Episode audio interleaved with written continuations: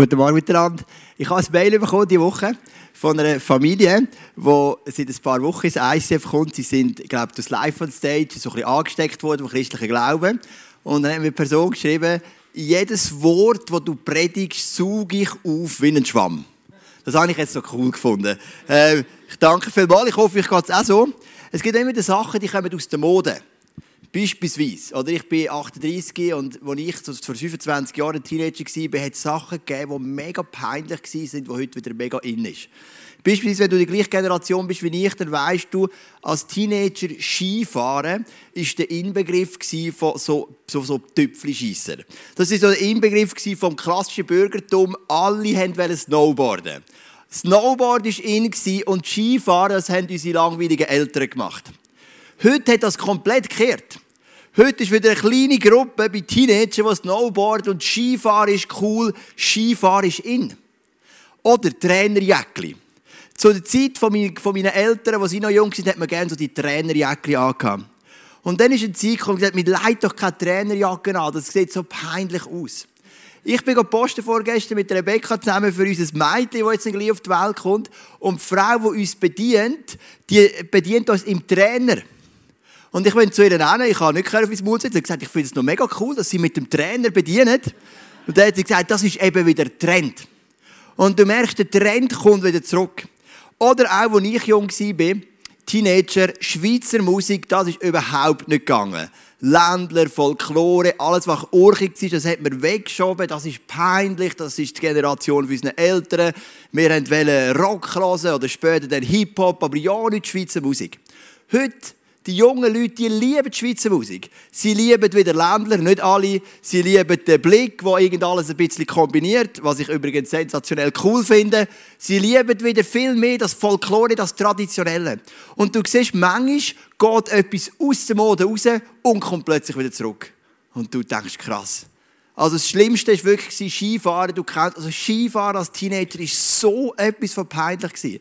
Also wenn wir in Klassenlager sind, dann sind 20 Snowboard gefahren, zwei Skifahren und wir haben immer gedacht, was sind das nur für Spieße, die fahren tatsächlich noch Ski. Und das kehrt wieder. Es kehrt. Jetzt, warum erzähle ich das? Weil wir probieren in dieser Serie eine Art von Predigtstil aus, der auch total aus dem Boden gekommen ist. Vor einigen Jahrhunderten haben die Prediger einen Text genommen und sind den Vers für Vers durchgegangen. So wie ich es letzten Sonntag auch gemacht habe. Vers für Vers. Das ist total aus der Mode gekommen. Es ist eine neue Zeitalter von Predigern gekommen. Die haben Themenpredigten gemacht, nicht mehr Textpredigten. Themenpredigten heisst, du nimmst ein Thema. Zum Beispiel Ehe. Oder Vergebung, oder Verletzung, oder Freude, was auch immer.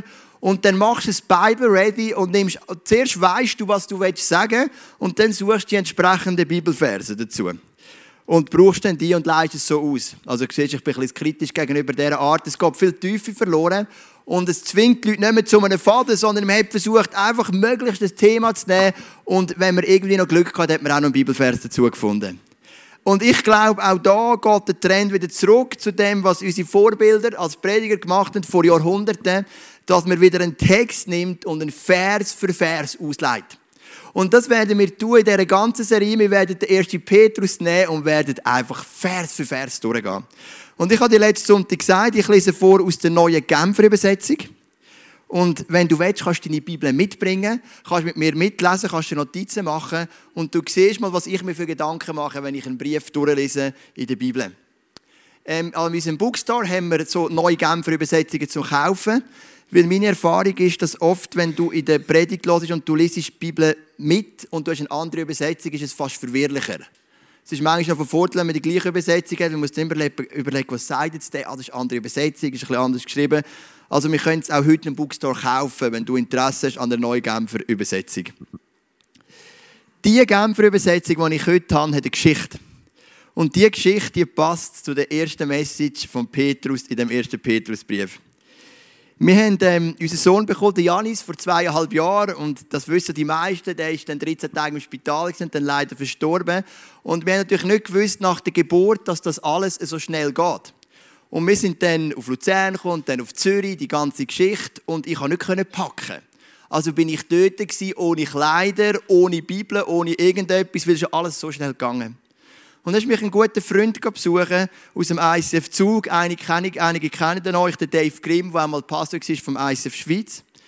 Und er hat mir gesagt, Joel, hast du überhaupt eine Bibel? Da habe ich gesagt, ich habe nicht mal Unterhosen. Wie sollte ich denn eine Bibel haben? Das habe ich nicht gesagt. Aber, ähm, äh, und dann hat er gesagt, Joel, das ist meine Bibel, ich würde die gerne schenken. Und das ist die Geschichte von dieser Bibel, die ich heute vorlese. Und die erste Bibel, die einen speziellen Bezug hat zu meinem Leben, weil sie in einer ganz schwierigen Situation von meinem Leben geschenkt worden ist. Und wo der Petrus einsteigt in seinen Brief, macht er genau das. Das erste Thema, das er wählt, ist mit Gott durch schwierige Zeiten. So fängt er an. Der erste Petrusbrief hat im Neuen Testament ganz eine besondere Bewandtnis. Warum? Der Petrus ist von Jesus eingesetzt worden als Leiter der ersten Gemeinde. Jesus sagt zum Petrus: Du bist der Fels, auf dir werde ich meine Gemeinde bauen. Und auch wenn die erste Christenheit viele wichtige Leiter hatten, beispielsweise der Paulus, der Johannes oder der Jakobus, da ist sicher der Petrus ist nach wie vor die prägendste Figur gewesen. Er ist der Hirt von der ersten gemeindlichen Bewegung. Wir wissen nicht viel von Petrus, weil in unserem Neuen Testament ist fast alles, was wir überliefert haben, nebst Evangelien und der Apostelgeschichte, ist von Paulus. Unsere Theologie ist stark definiert von Paulus. Von Petrus haben wir nur zwei kurze Briefe. Aber ich glaube, dass wenn der Petrus geredet hat, hat die christliche Szene die Luft angehalten. Weil sie haben gewusst, jetzt redet unser Oberhirt.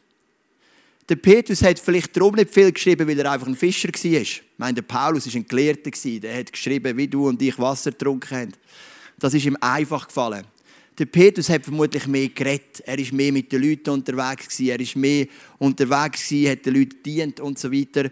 Und der Paulus hat viel geschrieben. Aber der Petrus macht kurz vor seinem Tod vermutlich, macht er noch zwei Rundschreiben an die christliche Gemeinschaft, wo er sein Herz noch richtig teilt. Der Mann, der mit Jesus unterwegs war, der Mann, der am engsten Kreis war von Jesus, der Mann, der von Jesus auserwählt worden ist als Hirt für die erste christliche Gemeinde. Die katholische Kirche sagt, war unser erster Papst. Der Mann, der schreibt einen Brief oder zwei Briefe und der erste Petrus möchte mit durch und möchte ganz genau hinhören, was wird uns denn der Mann sagen.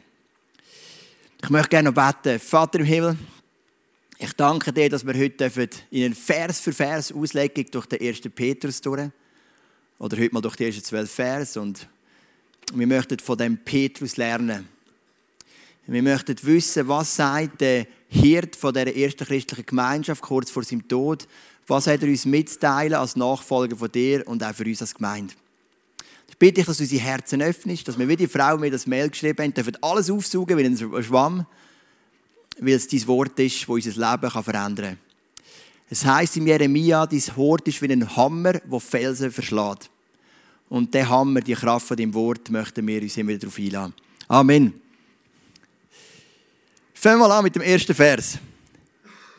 Es ist die Einführung. Der Petrus der bringt schnell auf den Punkt, er nimmt genau einen Vers zur Einführung. Das ist mir sympathisch. Ich finde Vorwort eh immer mega langweilig bei den Büchern. Petrus, Apostel Jesu Christi, an die von Gott erwählten, die als Fremde in dieser Welt über die Provinzen Pontus, Galatien, Kappadokien, Asien und Bithynien verstreut sind. Der Petrus stellt sich vor als Apostel. In der ersten christlichen ähm, in der ersten christlichen Szene hat es zwei Begriffe gegeben. Es hat die zwölf Apostel gegeben, elf, die mit Jesus unterwegs sind, und der Matthias, der anstelle vom Judas nachgewählt wird. Und es hat Jünger gegeben. Alle anderen hat man Jünger geheißen. Christen, das kommt erst gegen Ende der Apostelgeschichte, das ist dann erst ein neumodischer Begriff gewesen, wo man die Leute in Antiochia als erstmal Christen genannt hat. Man hat Apostel und Jünger. Und die zwölf Apostel, das sind die, die immer bei Jesus waren. Sie haben eine spezielle Stellung gehabt. Der Paulus kommt dann dazu als 13. Apostel, als Quereinsteiger. Das ist auch heute wieder in Quereinsteigerprüf und so weiter. Das hat es dann schon gegeben. Der Paulus ist als Quereinsteiger dazugekommen. Und die zwölf, oder den 13, die haben eine ganz spezielle Bedeutung gehabt, eine ganz spezielle Autorität und ganz spezielle Ämter. So heißt es beispielsweise in Apostel Kapitel 2 bei den ersten Christen, dass die Wunder, die passieren in dieser Kirche, sind nur von den Aposteln ausgeführt worden. Nur sie haben Wunder bewirkt. Das hat er später auch geändert, hat es auch Wunder gegeben von anderen. Aber am Anfang ist ganz eine starke Berufung und ganz eine starke Bedeutung auf diesen Aposteln gewesen. Und das Amt ist immer geblieben, wo sie ganz eine spezielle Bedeutung hatten bei dieser ersten christlichen Bewegung. Und so stellt sich der Petrus vor, nicht gerade bescheiden, er sagt, ich bin voll einer von diesen zwölf. Und dann schreibt er an die Erwählten. Und dann zählt er ein paar Provinzen auf, die alle in der heutigen Türkei liegen. Das ist noch interessant, weil nachher auch in der Offenbarung, bei diesen sieben Briefen, bei diesen sieben Sendschreiben, geht alles an Gemeinden, die in der heutigen Türkei liegen.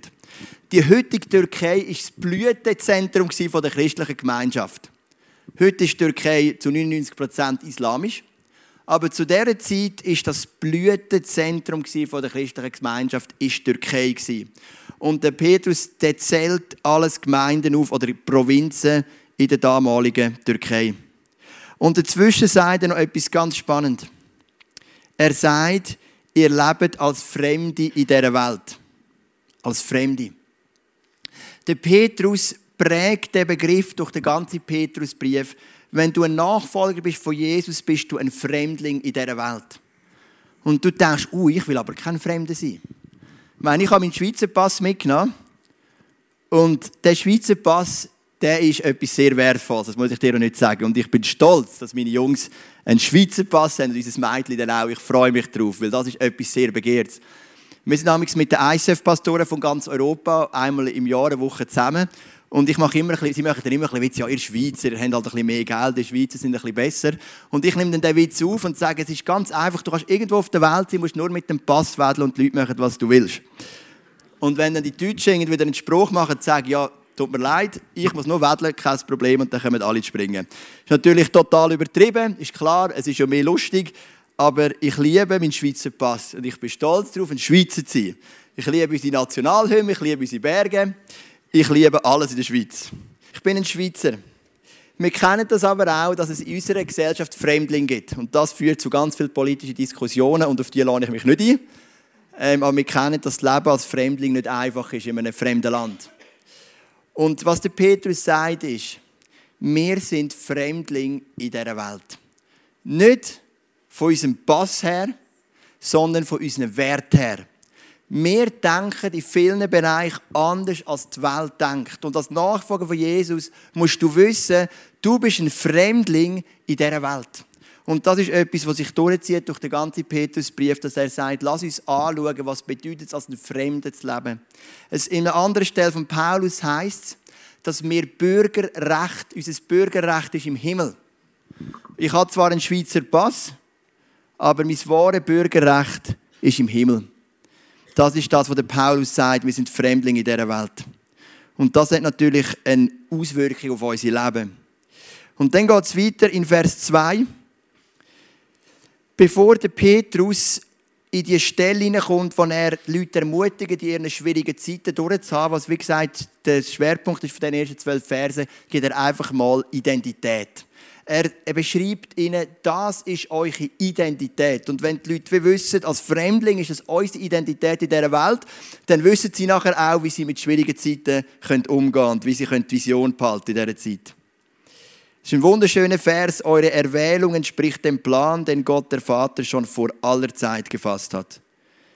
Und jetzt kommen drei Punkte, was schön macht, der Nachfolger von Jesus sein den Plan, euch durch das Wirken seines Geistes zu seinem heiligen Volk zu machen. Zu Menschen, die sich Jesus Christus im Gehorsam unterstellen und durch sein Blut von aller Schuld gereinigt werden. Euch allen wünsche ich Gnade und Frieden im reichsten Maß. Der Petrus zählt drei Sachen aus, was attraktiv macht, der Nachfolger von Jesus. Weil ein Fremdling ist nicht immer einfach, aber es gibt ein paar ganz, ganz große Vorteile. Du gehörst zu Gottes heiligem Volk. Ich habe gerade ein Small Group Weekend hinter mir, Freitagabend, Samstag. Ich bin mit meiner Small Group in ein Weekend. Es hat gut angefangen mit Nachtschlitteln auf der Mörli Alp und einer ersten Verletzung. Also nicht von mir, ich bin so langsam geschlittelt, da hätte nichts passieren Aber ähm, wenn alle drinnen waren, dann sie immer auf mich warten und alle hatten so einen, einen, einen Holzschlitten gehabt. Ich hatte so einen rosaroten Schlitten von der Brockenstube.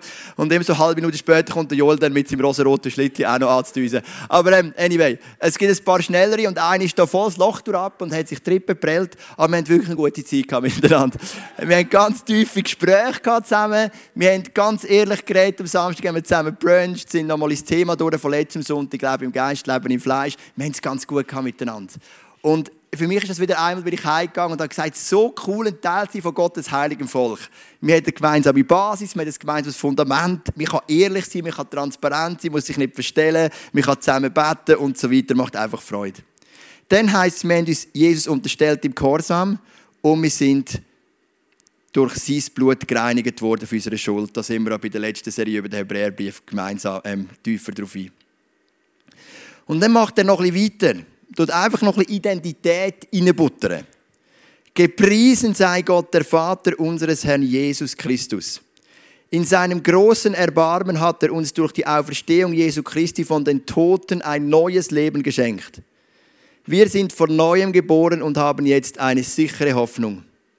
Die Aussicht auf ein unvergängliches und makelloses Erbe, das nie seinen Wert verlieren wird. Gott hält es im Himmel für euch bereit. Also du merkst, der Petrus, der schwärmt einfach noch ein bisschen weiter. Er sagt, hey, wir haben ein neues Leben. Ich bin jetzt bei drei Geburten dabei gewesen, bald wird die vierte kommen, vielleicht geht es heute los während dem Gottesdienst, wir sind nie ganz sicher, wir sind immer parat, wobei Rebecca wirft recht ruhig, habe ich das Gefühl, es geht glaube ich noch nicht los. Ähm, auch immer parat, gell? Und wir haben ein neues Leben durch den Jesus, durch den Zugang, wir haben durch den Heiligen Geist, durch seinen Tod und seine Auferstehung. Wir haben eine Hoffnung und wir haben eine Aussicht auf ein ewiges Leben. Und das ist etwas ganz Wichtiges. Es gibt manchmal theologische Strömungen, die ich nicht gut finde. Die eine Strömung ist länger her und die Strömung sagt, unser Leben auf der Erde ist immer schlecht, ist immer hart, ist immer last, ist immer mühsam. Lass uns das Leben irgendwie überleben und im Himmel wird alles gut. Das Leben auf der Erde ist düster und schlecht und im Himmel ist alles gut. Und dann gibt es andere Strömungen, die sagen, der Himmel ist schon auf der Erde. Du kannst alles jetzt haben. Alles ist in dir. Der ganze Himmel ist schon in dir. Wenn man diesen Vers liest, merkt man, es ist beides nicht wahr. Wahr ist, dass du schon vieles darfst erleben von dieser Herrlichkeit mit Jesus, aber das große Erbe im Himmel noch auf dich wartet. Also was wir auf der Erde erleben, in dieser Herrlichkeit von Jesus, ist schon ein Vorgeschmack auf den Himmel. Es ist nicht nur bitter, das Leben ist nicht nur düster, das Leben ist nicht nur hart, es ist schon schön, Jesus ist schon da. Aber vollständig Himmel auf Erde gibt es nicht. Der vollständig, das vollständige Erbe, das, das Endprodukt von der Rettung, die Vollkommenheit, die wartet im Himmel auf uns. Und wir leben immer noch ein bisschen in der Spannung, dass wir einiges schon haben dürfen und gewisses gleich noch nicht. Und das ist eine gesunde Theologie, die Petrus da prägt. Er erzählt uns, das haben wir schon auf der Erde. Und dann sagt er aber, das endgültige Erbe wartet auf uns im Himmel. Und dann heißt es im Vers 5, und wird euch, die ihr glaubt, durch seine Macht bewahren, bis das Ende der Zeit gekommen ist und der Tag der Rettung anbricht. Dann wird das Heil in seinem ganzen Umfang sichtbar. Also wenn Jesus zurückkommt im Himmel, werden wir das Heil im ganzen Umfang haben. Und wenn du da bist und du kämpfst manchmal auf dieser Erde, du hast schwierige Zeiten, du leidest unter Depression, was auch immer, du darfst immer wissen, es gibt eine Zeit im Himmel, da bist du ganz frei. Natürlich darfst du vieles schon auf der Erde haben, aber die endgültig vollkommene Rettung, wie wir im Vers 5 gelesen haben, der Tag der Rettung, der bricht an, oder das Heil im vollen Umfang wird dann sichtbar, wenn Jesus wiederkommt. Und auf das dürfte ich freuen. Also das Leben auf der Erde ist immer ein bisschen etwas Ambivalenz zwischen Kampf und Feind und Schwierigkeit und Erfüllung und Freude im Heiligen Geist. Aber im Himmel gibt es keine Ambivalenz mehr. Es gibt nur eine vollständige Freiheit, eine vollständige Rettung, eine vollständige Herrlichkeit. Und auf das darfst du dich freuen. Der Petrus hat bis jetzt nur Identität reingebuttert. Er hat einfach mal ein bisschen wiederholt. Und ich sage dir, was für ein Typ der Petrus nicht ist. Der Petrus ist nicht der Typ Mann, dass wenn du sagst, oh Petrus, mir geht so schlecht, ich habe so viel Schwieriges. Der Petrus ist nicht der Typ, der seine Arme um die Schulter legt, seine Tränen kommen und selber abputzt und sagt, ich weiß, du hast es so schwer. Das ist vielleicht Johannes, das gibt es in der Bibel auch, das ist auch wichtig, der Heilige Geist ist trösten. Der Petrus ist nicht so. Der Petrus gibt Vision. Der sagt, schau gegen vorne. Ich sag dir, warum schwierige Zeiten gut sind. Ich sag dir, wie sie dich prägen, wie sie dich verändern und so weiter. Der Petrus gibt Vision. Und in schwierigen Zeiten brauche ich und du Vision. Warum sind schwierige Zeiten wichtig für unser Leben? Und der Petrus gibt Vision. Wir haben gestern einen Film geschaut, am Abend noch, über so Kletter-Junkies in den USA. 1950 ist das so aufgekommen, dass man einfach klettern hat. Ganz steile Bergwände darauf. Und da war so eine Gruppe von jungen Männern, so richtige Freaks. Sie wollten nicht arbeiten, sie haben unter freiem Himmel oder in einem Zelt gewohnt, im Nationalpark. Das Einzige, was sie wollten, ist klettern den ganzen Tag. Auf und ab, sie waren mausarm. Wenn sie kein Geld mehr hatten, haben sie Katzenfutter gekauft im Supermarkt, weil es günstig war, haben sich von Katzenfutter ernährt. Effektiv, weil sie eine Vision hatten. Und wenn du eine Vision hast, bist du sogar parat, Katzenfutter zu essen. Das ist meine Lehre aus dem Film. Weil sie haben einfach nur die Berge gesehen, sie wollten auf und ab. Und das ist in, in dem Nationalpark hat es ganz unterschiedliche Schwierigkeitsstufen gehabt. Sie wollten immer besser werden. Das war ihr einziges Ziel. Und sie sind parat, Kassenfutter zu essen, weil sie haben den Erfolg, sie haben Adrenalin gespürt, wenn sie die Bergspitze erreicht haben. Und so ist der Petrus. Der Petrus sagt, schau nicht zu fest aufs Katzenfutter, sondern schau auf den Bergspitze. Schau nicht zu fest, dass du irgendwo unter dem freien Himmel in dem Nationalpark frühst im Winter, sondern schau auf die Berge, auf die Freude, die du erlebst mit Jesus. So geht der Petrus um mit Leid. Und jetzt was? Von was für einem Leid redet er denn? Jetzt muss ich euch mitnehmen in die Umstände von dem Petrusbrief. Der Petrus ist ungefähr 65 nach Christus, vielleicht auch 64 oder 66 in dieser Zeit, in Rom hingerichtet worden als Märtyrer. Man sagt, das steht nicht in der Bibel, aber es sagt Bericht, dass, wo man ihm gesagt hat, dass er gekreuzigt wird, dass er gestrahlt hat vor Freude, weil er gesagt hat, ich hatte eher gleich sterben wie mein Meister Jesus. Und dann haben die Römer gesagt, die Ehre geben wir dir nicht, und darum haben sie ihn auf dem Kreuz, auf dem Kopf gekreuzigt. Das ist so die Story um den Petrus. Äh, sie sagen, die Freude geben wir dir nicht einmal im Tod, dass du gleich sterben wie Jesus. hat das Ganze gedreht und er ist mit dem Kopf gegen gekreuzigt worden. Der Petrus ist kurz vor seinem Tod, die letzten zwei bis drei Jahre, hat er in Rom verbracht. Und in Rom ist er auf einen Mann getroffen, wo er vermutlich vorher gar nie groß Zeit hatte zum Austauschen, mit Ausnahme von zwei Wochen, nämlich mit dem Paulus. Der Paulus war schon mal in Jerusalem, sie haben zwei Wochen austauscht, aber dann haben sie sich nicht mehr getroffen, mit ganz wenigen Ausnahmen. Die zwei grossen Köpfe, die haben gar nicht viel zu tun miteinander, es hat noch kein Skype gegeben, kein Google Hangouts und so weiter. Wir haben gar nicht viel zu tun. Aber in Rom haben die sich austauscht und das merkt man auch im ersten Petrusbrief, wie viel Theologie er übernimmt von Paulus. Das ist ganz interessant. Dort haben sie sich kennengelernt, sind Freunde geworden. Die Römer beanspruchen sogar eine Kirche in Rom, wo sie sagen, sie sind sogar in der gleichen Kirche, sind ihre Gebeine vergraben. Wobei, das ist immer ein bisschen kritisch zu sehen. Das ist sicher nicht die einzige Kirche, die das behauptet. Aber ich war in dieser Kirche auf jeden Fall. Und der Petrus ist in Rom kurz vor seinem Tod. Zusammen mit dem Paulus. Der Paulus ist vermutlich etwas Jahr nach dem Petrus hingerichtet worden, weiß man alles nicht ganz so genau. Und der Petrus schreibt den Brief aus Rom. Es heißt zwar im 1. Petrus, er schreibe aus Babylon, aber die meisten Ausleger gehen davon aus, dass Babylon ein Deckname ist für Rom. Weil Babylon im Alten Testament ist das Zentrum vom Götzendienst, vom Kaiserkult. Und das ist oft ein Deckname für Rom. Und der Petrus ist vermutlich in Rom und hat den Brief geschrieben kurz vor seinem Tod und hat etwas vor seinen Augen gehabt. Wenn wir an die ersten Christen denken, denken wir oft an Christenverfolgung. Aber du musst wissen, Christen sind nicht immer verfolgt worden. Es hat durchaus Kaiser gegeben, die Christen angenommen oder akzeptiert haben. Es hat sogar Zeiten gegeben, wo die Christen beliebt waren. Das sagt uns die Bibel auch in der Apostelgeschichte. Die erste Gemeinde war im ganzen Volk angesehen. Es hat immer wieder so Phasen gegeben von Verfolgung. Es hat ganz eine schlimme Phase gegeben unter dem Domitian zum Beispiel. Und eine der schlimmsten Phasen ist bei einem Kaiser namens Nero. Wir haben auch ein Bild davon glaube ich, gell, so etwa heute ausgesehen, ähm, der Kaiser Nero.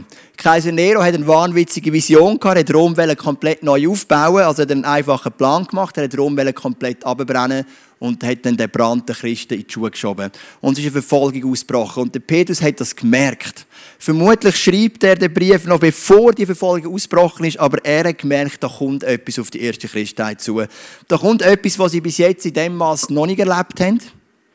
Natürlich haben sie, wie du und ich, Verfolgung im kleineren Maß immer erlebt, ausgrenzt werden, vielleicht für gewisse Werte, die wir haben, mal belächelt werden.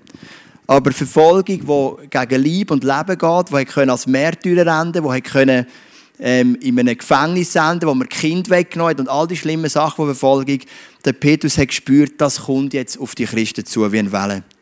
Und der Hirt fährt an, indem er einfach sagt, hey, Ihr seid Gottes heiliges Volk. Ihr habt Vergebung durch Jesus. Ihr habt eine Neugeburt. Er sagt, ihr habt so viel Freude, zum euch freuen. Aber dann wechselt er und geht dann langsam ins Thema hinein von dieser Verfolgung. Er bereitet das christliche Volk auf die Verfolgung vor. Ihr habt also allen Grund, euch zu freuen und zu jubeln bezieht sich auf all die Geschenke, die sie durch Jesus sind. Auch wenn ihr jetzt nach Gottes Plan für eine kurze Zeit Prüfungen verschiedenster Art durchmachen müsst und manches Schwere erleidet.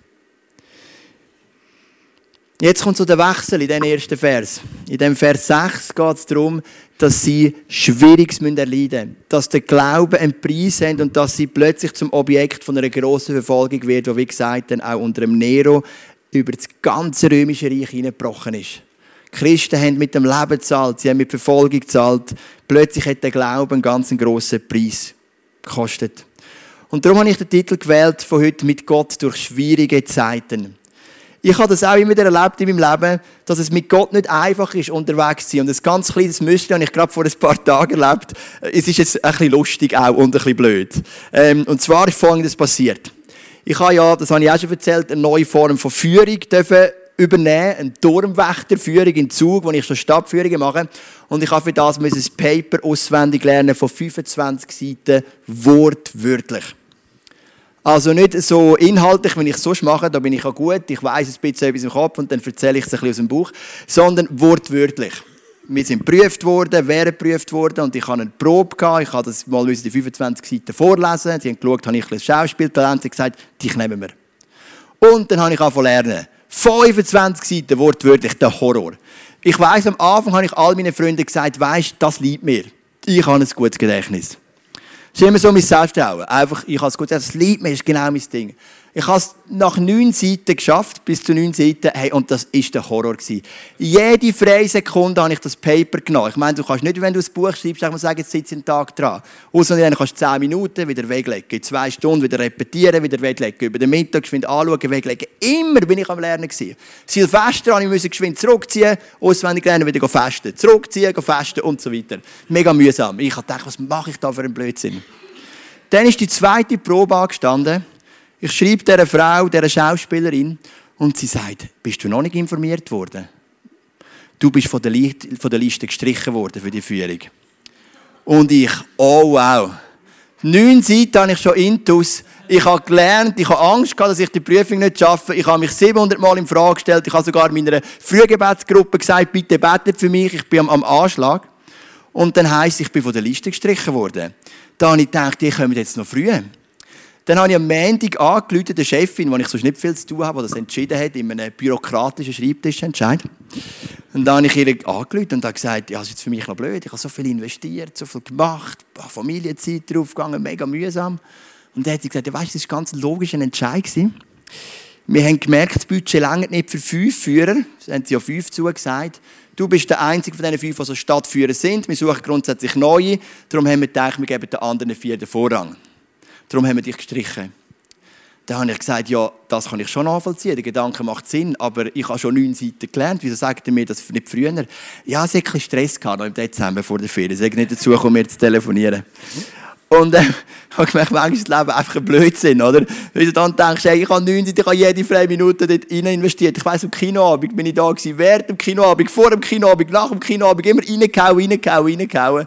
Und es hat mich wirklich an Limit gebracht. Am Schluss heisst, du bist aufgrund von einem Budgetentscheid gestrichen worden.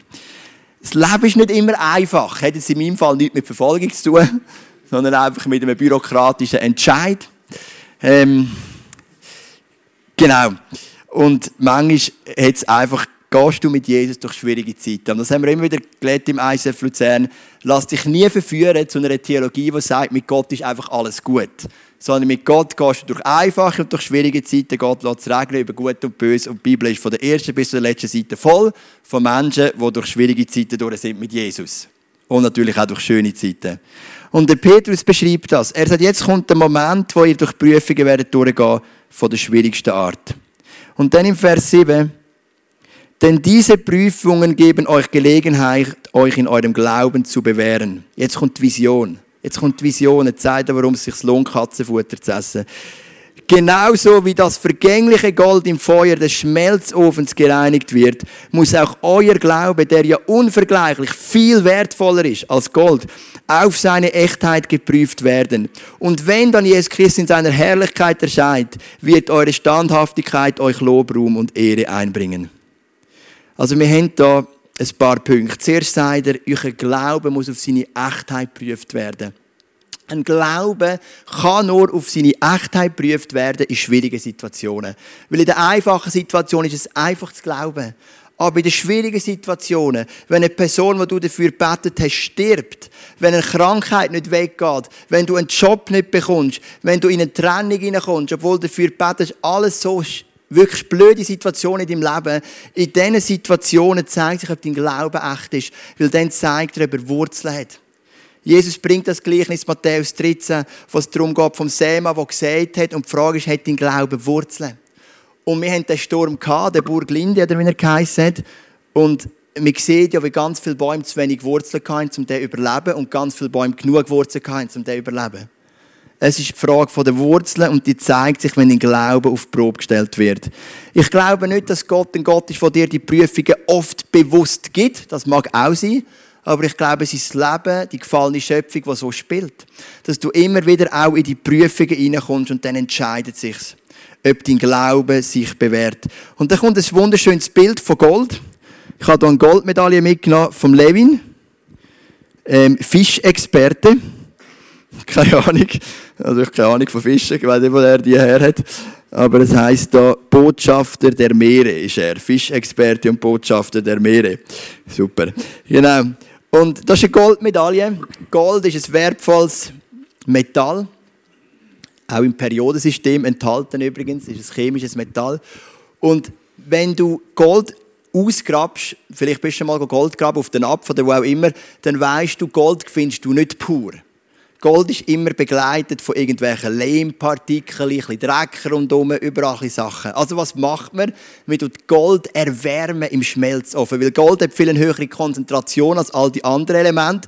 Das bedeutet, dass die anderen Elemente schneller weggehen und am Schluss bleibt übrig das reine Gold bei einer gewissen Hitze.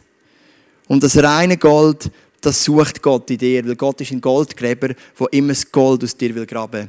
Finde ich übrigens auch den schönsten Ausspruch von Leiterschaft, weil einer gesagt hat, ein Leiter sieht Gold in den Menschen und tut es ausgraben. Finde ich mega cool. Und Gott sieht Gold in dir und in mir und das muss oft geprüft werden im Feuer vom Schmelzofen. Es muss gereinigt werden in dem Schmelzofen und muss auf seine Echtheit geprüft werden. Und das ist der Grund, warum Prüfungen und Schwieriges auch gut sind für dein Leben. Das ist die Vision, die der Oberhirte Petrus den Nachfolger gibt. Und wenn dann Jesus Christus in seiner Herrlichkeit erscheint, wird eure Standhaftigkeit euch Lob, Ruhm und Ehre einbringen. Das ist das, was Gott wird ehren, wenn du vor ihm stehst. Nicht nur das, aber das auch. Er sagt, hey, dort, was drauf angekommen ist, dort, was schwierig geworden ist, wo du verletzt worden bist, wo du krank bist, wo du Verfolgung hast müssen erleiden dort hast du dich bewährt. Du bist auf die Echtheit geprüft worden und es ist reines Gold für dich Das ist die Vision, die der Petrus gibt. Und das ist der Fokus für deine Situationen, wo du schwierig erleidest, wo du drinnen stehst. Ähm, lass es zu, dass dein Gold in dem Schmelzofen zu einer Vollendung kommt. Das ist die Vision. Und dann heißt es weiter im Vers 8, bisher habt ihr Jesus nicht mit eigenen Augen gesehen und trotzdem liebt ihr ihn. Ihr vertraut ihm, auch wenn ihr ihn vorläufig noch nicht sehen könnt. Dafür erfüllt euch schon jetzt eine überwältigende, jubelnde Freude. Eine Freude, die der, die, die künftige Herrlichkeit widerspiegelt. Also du merkst, der Petrus nimmt schon den Fokus mit und sagt, was haben wir alles in dem Jesus? Was für Vergebung, was für Annahme, was für Freude. und es darf jubeln und es widerspiegelt die Herrlichkeit. Er nimmt schon den Fokus von dieser Verfolgung und setzt sie auf das Jubeln. Und ich merke letztens immer wieder, wenn dir der Glaube an Jesus über längere Zeit keine Freude macht, dann stimmt etwas nicht in dir. Wenn er dir kurzfristig mal keine Freude macht, ist es normal. Ich glaube, es ist diesen Männern und Frauen in der Bibel auch so gegangen.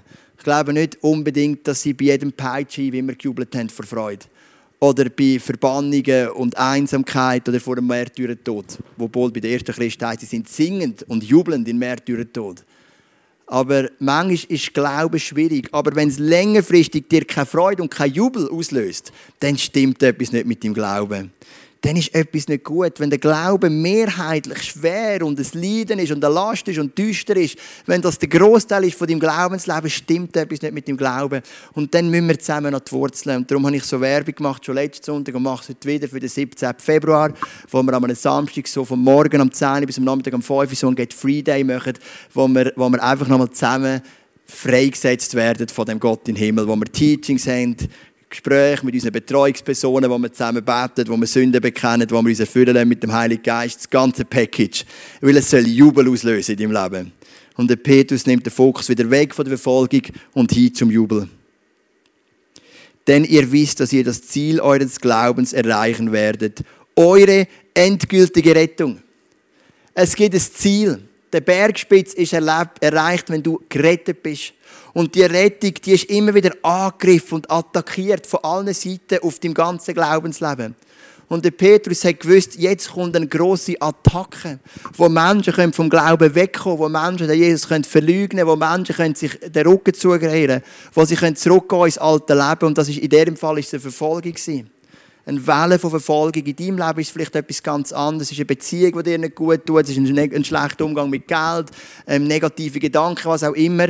Du kämpfst um das Ziel dieser Rettung.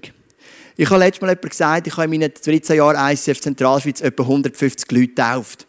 Und das ist mega schön. Gleichzeitig merke ich aber auch, wie nicht alle noch mit Jesus unterwegs sind, obwohl es viele sind, was mich begeistert, aber nicht alle. Andere Menschen sind auch zum Glauben gekommen, sind angesteckt worden, aber heute sind sie irgendwo, sind nicht mit Jesus unterwegs. Sie haben den Zugang zu dem Jesus verloren. Sie haben es nicht durchgezogen. Und der Petrus sagt, das ist der Kampf von eurer Rettung. Und der fängt an mit dem Moment, wo du zum Glauben kommst bei Jesus und endet mit dem Tod. Das ist immer der Kampf. Und er sagt, wenn ihr das Ziel, ihr werdet das Ziel erreichen, eure endgültige Rettung. Aber bevor die Rettung kommt, gibt es Prüfungen, es gibt Schwieriges und dort müsst ihr durch.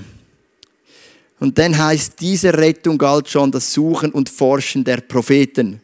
Denn in ihren Voraussagen ging es eben um diese Gnade, die ihr inzwischen erfahren habt.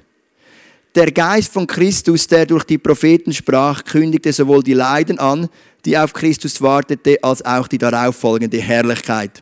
Und sie versuchten herauszufinden, auf welche Zeit und auf was für Ereignisse er damit hinwies. Ich finde Forscher etwas mega Spannendes. Ich würde es zwar nicht werden wollen, weil für das bin ich doch irgendwie ein bisschen zu fest auf, auf ähm, Resultat orientiert.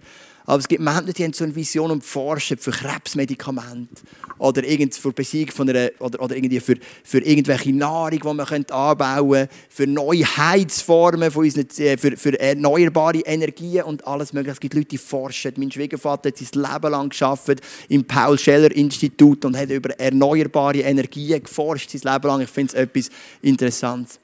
Und der, der Petrus schreibt, die Propheten haben geforscht. Sie haben geforscht, weil sie haben etwas begriffen. Sie haben begriffen, dass die Rettung, die sie im alten Bund haben, schon nicht schlecht ist, aber sie haben geforscht, weil sie gemerkt haben, es ist noch etwas mehr. Es gibt eine zukünftige Rettung, die ist noch grösser, die ist noch gewaltiger, die ist noch herrlicher. Und nach der haben sie gesucht. Und dann in den ersten Versen, wo wir jetzt, in dem Vers 12 schauen wir jetzt nicht mehr, gehen wir jetzt nicht mehr rein, aber dort heisst dann, dass wir in dieser Zeit leben, von dem, was die Propheten geforscht haben. Und etwas anderes, was wir noch sehen in dem Vers 11, ist Zwilling. Zwei Zwillinge, die in der Bibel immer wieder vorkommen im Neuen Testament. Die zwei Zwillinge, die möchte ich dir mitgeben. Es sind zwei Sachen, die oftmals zusammengehören. Das eine ist Herrlichkeit. Also Herrlichkeit ist der eine von diesen Zwillingen und das zweite ist Leiden. Es heißt in dem Vers, Jesus hat gelitten und ist in die Herrlichkeit. Also ich, ich lese es euch nochmal vor. Es heißt da, Ähm, der Geist von Christus, der durch die Propheten sprach, kündigte sowohl die Leiden an, die auf Christus warten, als auch die darauf folgende Herrlichkeit. Es sind zwei Sachen, die oft zusammengehören im neuen Bund. Herrlichkeit und Leiden. Das sind zwei Zwillinge. Wir sehen es bei Jesus, wir sehen es bei Paulus, wir sehen es bei den ersten Jüngern, die auf elf von zwölf als Märtyrer gestorben sind und so weiter. Herrlichkeit und Leiden. Und ich glaube, das ist ein Spannungsfeld, das viele heute nicht mehr aushalten. Und darum, wenn sie den Bereich Leiden rausnehmen und sie sagen dann so Sachen wie, du kannst immer im Sieg leben und du kannst immer Erfolg haben und du kannst immer gesund sein und du kannst immer fröhlich sein und du musst nie Sorge haben und so weiter. Und das ist gefährlich, weil das ist nicht der Inhalt vom Neuen Testament. Weil der Neue Testament sagt uns, Leid und Herrlichkeit sind Zwilling, sie haben eine Verbindung. Aber durch dieses Leiden wird die Herrlichkeit von Gott noch größer. Das ist der Punkt. Und der Fokus ist auf die Herrlichkeit und nicht aufs Leiden. Auf den Berg und nicht aufs Katzenfutter. Um nochmal den, den legendären Film zu zitieren, wo wir nach einer halben Stunde beide eingeschlafen sind. Genau. Aber es war nicht schlecht bis dahin, soweit ich mich noch mal erinnere. Herrlichkeit und Leiden. Das sind die Zwillinge und das ist so der Gedanke, den ich dir mitgebe zum Schluss. Mit Gott durch schwierige Zeiten. Ähm, es geht an die Wurzeln, es schmelzt, es zeigt, ob dein Glaube echt ist. Und wenn du so in einer Zeit bist, wo du schwierig empfindest, dann möchte ich dich mega ermutigen. Hey, lass das Gold vorkommen in deinem Leben. Gott meint es gut, er liebt dich, er ist ein guter Gott und einen guten Plan über dein Leben. Und was wir jetzt werden machen, nachdem ich dann gebetet habe, du darfst einmal mehr Abendmahl übernehmen. Äh, übernehmen. Nee. Wir sind einfach begeistert im 1% vom Abendmahl. Wir finden immer, wenn wir das machen, dann kommt irgendwie wie so die Wolke von dem Heiligen Geist auf uns. Es ist so etwas Starkes. Und was ist denn bei dem Abendmahl? Es symbolisiert auch Leiden und Herrlichkeit. Es ist genau die Zwilling. Der Traubensaft, der Wein symbolisiert die Herrlichkeit, der neue Bund. Friede, Freude im Heiligen Geist, das ganze Programm.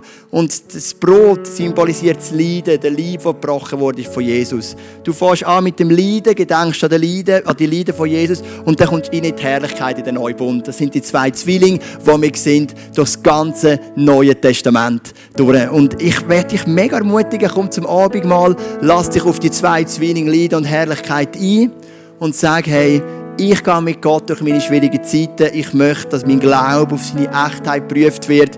Und, und, und auch wenn ich in dem Schmelzofen bin, ich möchte meinen Weg nicht abkürzen. Ich möchte Gott nicht den Rücken kehren und nicht davonlaufen. Wir haben ein mega cooles Gebetsteam. Ähm, mega lässig und die Gebetsleute werden auch für dich da sein, werden links und rechts für dich beten. Gang doch ins Gebet, wenn du merkst, in irgendeiner schwierigen Situation von deinem Leben brauchst du Gebet, Ermutigung, Hoffnung, Tröstung, Heilung, was auch immer, kannst du kommen und dann werden wir für dich beten. Komm, wir stehen doch noch auf miteinander. Jesus, ich danke dir für all die Herrlichkeit, die ich in meinem Leben spüre. Ich habe gerade in diesem Weekend so viel Freude gespürt mit meinen Freunden von der Small Group, auch, auch manchmal Trauer, wenn wir miteinander gemerkt es gibt Sachen, die nicht gut laufen in unserem Leben, die schwierig sind, aber ich habe Freude gespürt, ich habe Einheit gespürt, ich habe deine Herrlichkeit gemerkt, wie es ist, wenn Brüder und Schwestern, oder in unserem Fall einfach Brüder, im Glauben zusammenkommen und du im Mittelpunkt bist. Und ich habe so viel Freude in dieser Kille. Ich habe so viel Freude in meiner Ehe, in meiner Familie. Ich habe so viel Freude in der Zeit mit dir. Und das dominierende Element von meinem Leben ist Freude. Und für das bin ich dir mega, mega dankbar. Und ich bitte dich, dass das einfach da sein darf, dass wenn wir zusammenkommen, dass es prägt sein von Freude, von Jubel, von Begeisterung, von dieser Herrlichkeit. Nicht von etwas Oberflächliches, sondern von etwas, was ganz tief in der innersten SIM-Karte von unserem Herz passiert. Bitte ich, dass heute Freude durchkommt, dass der Friede durchkommt, dass die Hoffnung durchkommt, dass der Glaube an die unveränderbare Kraft von deiner Auferstehung durchkommt. Und ich bitte dich auch, wenn wir in schwierigen Zeiten sind, wenn wir leiden unter Beziehungen, unter Krankheit, was auch immer, dass heute Hoffnung kommt. Und dass wir die Hoffnung miteinander leben Und wir nehmen nachher das Abendmahl und so möchte ich dir danken, Jesus, für dein Liebe, das du gebrochen hast am Kreuz von Golgatha. Du bist im Leiden voraus. Du hast es durchgezogen, hast keine Abkürzung genommen, hast dein Leben auch für uns. Und dann nehmen wir das Blut, wir nehmen den den Traubensaft in unserem Fall und denkt an den neuen Bund, an die Hoffnung, an die Auferstehung, an den Auferstehungsglauben, an, die ganze, an das ganze Package von Früchten und Gaben vom Geist, die in unserem Leben wirken Und danke, dass du eine mega Dynamik jetzt sein in dem zweiten Worship-Teil von Freude, von, von Nähe, von Erfüllung im Heiligen Geist. Danke, dass du da hinkommst und unsere Herzen richtig, richtig, richtig prägst und veränderst. Und wenn ein paar Leute zur Zeit, die nicht da sind, weil sie krank sind, im Spital oder wo auch immer, und wir bitten dich, dass sie jetzt Teil sind von dieser Gemeinschaft, auch wenn sie nicht lieblich da sind. Und dass sie in den Spitälern, die im Bett, mit ihren Grippen, was auch immer, dass sie genau jetzt auch etwas von dieser Frieden und der Freude dürfen hören, weil sie gehören zu uns, sind ein Teil von uns, auch wenn sie nicht lieblich da vertreten sind. Danke, Vater im Himmel, dass du anwesend bist und dass wir jetzt einfach uns reingehen und dich nochmal von Herzen anbeten. Amen.